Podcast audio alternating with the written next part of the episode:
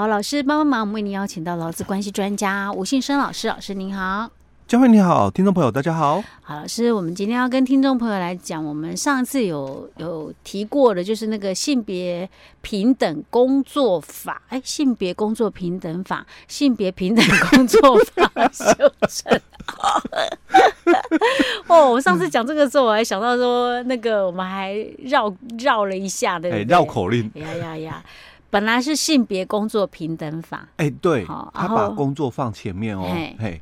然后现在改成性别平等工作法，欸、对，平等放前面 OK，好，所以有做修法嘛？啊，我们上次讲的时候是即将修法，嗯，还是说还没确定啊？现在我们这次要讲是已经确定了吗？确定，而且已是总统已公布的啊。哦，那所以实施的时间因为公布了嘛，对，哦，所以实施的时间就十八号了。啊，十八月十八。哦。我们今天录音是十七号，哎，对，就是隔天了哦。不过我们播出的时候已经已经过了，过了。OK OK，好。所以这个性别工作平等法嘛，当然包括其他的哦，性别平等教育法啊，他们本来名称就没有什么意义了啊，是我们的这个性别工作平等法啊，会改成性别平等工作法哦。那性骚扰防治法也没有变啊，那。三法哦，性骚三法同时都做了一个修正哦，那同时也一起公告。OK，那我们就只针对了哦，就是性别平等工作法的部分哦，来跟我们听众朋友做一些介绍哦。因为媒体有说到，哦，就是整个修法，因为确实这次修法范围真的比较。多一点哦，之前修法可能都只修一两条哦，那这一次其实修正的条文还蛮多的哦。那因为很多都是，尤其是很多都是增加的，嗯，哦，因为像其实哦，它不是修正一些字眼啊什么的，哎，对，是增加一些条例，哎，增加条文了哦。因为毕竟哦，之前在探讨的时候就觉得说性别工作平等法，嗯，针对里面的内容嘛，嗯，讲的比较不够广。哦，规范的范围哦，可能有些啦哦，嗯、会有一些自爱难行，遇难、哦 okay、难使用哦。嗯、那所以我们这次哦，在呃性别平等工作法的时候、嗯、哦，那我们就把一些的之前遇到的状况全部都列进来了哦。嗯、所以这次的修法哦，范围是比较多一点，嗯、修改的内容也比较多一点，这种增加条文的比较多哦。嗯、那尤其是针对就是说这个。雇主，嗯，他的一个申诉的一个部分哦，嗯、或者是没有接到申诉，因为因为之前我们在节目也谈到，在这个性别工作平等法的时代，嗯，它十三条有谈到嘛，嗯，那雇主接到这个性骚扰的一个申诉嘛，嗯，那你要做出立即有效的一个处置嘛，嗯，那怎么样叫立即有效？所以。嗯。这一次的十三条修正的蛮清楚哦，那包括在我们的这个十二条，嗯，针对性骚扰的一个定义哦，也做了很完整的一个在在补充的一个部分哦。有我看到这个条文了，哎，对，果然是因为它有那个 underline，果然是蛮多的，很多哦。那再来就是处罚的一个问题哦，因为以前的这个性别工作平等法啊，对于处罚的这个内容写的比较。没有很完整啊，没有很多，因为整个性别工作平等法哦，其实处罚条款并不多啦哦。那这一次的修法之后哦，针对于尤其是这个最高负责人的处罚哦，那也比较明确了哦。那这是整个大修法的一个部分哦。所以我们接着我们就来介绍修正的一个条文的一个内容了。哎，老师，我问我差个题。我突然想到，所以我们那时候，我们之前性别工作平等法，我们简称性工法，哎对不对？那现在性别平等工作法了，嗯，我们简称有改嘛？我已经忘记了。也是性功法，因为这样子的话更清楚，因为我们还有一个叫做性别平等。教育法。哦，OK，那所以因为你用讲性平法会不晓得到底是哪个法？对，OK OK。那所以后来我们就直接哈，就是性平法就是讲性别平等教育法了哦。那因为这一次把名词这样改过来之后，嗯，那其实我们的这个性别工作平等法哦，那或者是性别平等工作法，嗯，它的简称就比较一致了，嗯，因为以前的话还有很多的就是说。学者的用词，嗯，哦，会比较习惯在，因为我是性别工作平等法嘛，嗯，我的简称，哦，我我的简称就是性性平法，嗯，那你虽然后面你又增加了一个性别。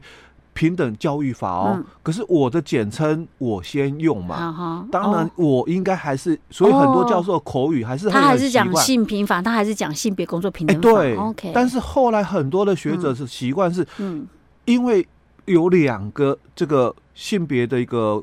后面都是平等法，哎，法规嘛，都是性平的。嗯、那所以他们都觉得说，性别平等教育法，你简称性教法好像很难听、哦、啊。那后来他们就习惯就把那个性别平等教育法简称为性平法。嗯、那把我们的性别工作平等法，那就简称性工法。哦、OK，哎，其实要统一啦，这样人家才知道在讲哪。哎，对对，如果你不是在这个领域的话，嗯、有时候怎么会知道？哎，你听、嗯、啊，怎么两个这个老师讲？是性功法，哎、性平法啊，那个教授也是讲性平，啊，结果两个讲的完全不一样，哎、欸，对。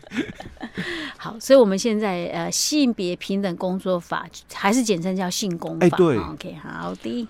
好，嗯、那我们来看一下哦，这次的修正里面有第一条就做了修正。嗯哦、以前的话哦，其实第一条大概都是比较没有怎么修正的一个部分哦。嗯、那这一次哦，他特别去。增加了第二项哦，以前我们性别工作平等法的时候，它只有第一条的第一项哦。那我们这一次哦，性别平等工作法的时候，我们就增加了第二项哦。他提到就第二项就是工作场所性骚扰事件哦。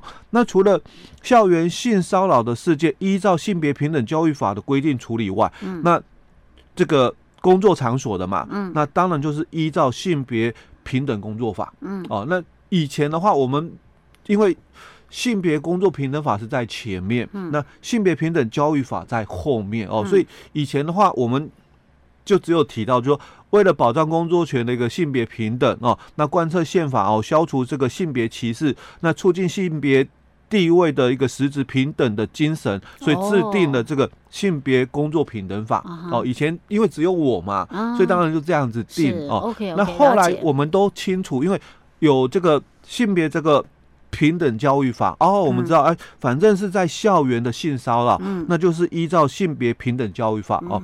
那如果是在工作场所的，那就按照性别工作平等法。那如果跟这两个无关，嗯。哦，在这两个以外的，哦，我们都知道哦，那就是性骚的第三法，就是。性骚扰防治法。是，其实很多人会想说，哎呀，这而且还丢讲，还没有，对，哎，这其实蛮重要的，对，因为你如果说法条引用错误，嗯，那就错误了，哎，影响很大的，影响很大，所以为什么我们也要特别在这边这么绕来绕去讲这个问题？对，我突然这个就让我想到之前的那个例子，嗯，我们宜兰的那个例子，对，就是可能有一些引用法条上的错误。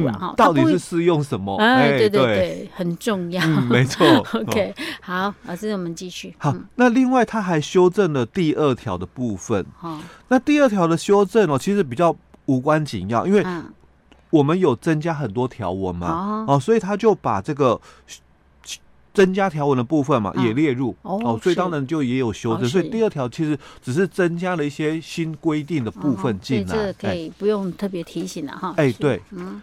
那再来就是我们第五条的部分哦，那第五条的部分它也改的比较多一点，因为以前的第五条的这个第一项哦，它只是谈到为了审议、咨询以及促进性别工作平等事项哦，嗯、所以各级的这个主管机关应该要设置性别工作平等会哦。哦。那这个是旧法规的部分哦，嗯、那新法规它就改了哦，他说各级主管机关嗯。都应该要设。性别平等工作会，嗯，那处理、审议、咨询以及促进性别平等的工作事项，嗯、所以改了。以前是有之后才去设立性别工作平等会，对，现在是。不管有没有，都要先设立。对，嘿，哎，所以啊，设立这个就是要来处理这些事情。对，所以前后顺序哦，主从的一个关系已经变化了。哦，原来这个文字也不过我们感觉上，哎，就是前后调一下而已，意思差那么多。可能大家没有看到条文，还没有我感受这么深刻。对，真的，我因为我看到文字上面想，哎啊，不过就是把这个拿到前面，后面把后面，对对对啊，可是他的意思却。就不一样喽，哈，因为以前就是这个委员会哦，就是性别工作平等这个委员会哦，嗯、其实可以不设，平常可以不设的、等到有事情有事情发生再设的哦。但现在不一样，现在要要设这个这个这个委员会了哦。嗯、那不管有没有都要设、嗯、哦，所以差别是不一样的哦。是。好，那再来就是这个委员会那个。委员这个配置的部分哦，嗯、那也跟以往哦都、嗯、都一样，前段都一样哦，嗯、就是说这个五到十一人哦，那任期是两年哦，那由具备这个劳工事务哦性别问题的一个相关的一个学经历的这个专业人士或者是法律人士哦来担任哦，嗯、那其中。由这个劳工团体哦，或者是性别团体推荐的委员哦，大概是两个人哦。那女性委员应该要占一半以上哦。这是在旧法的部分，这一段都不都一样哦，都不变。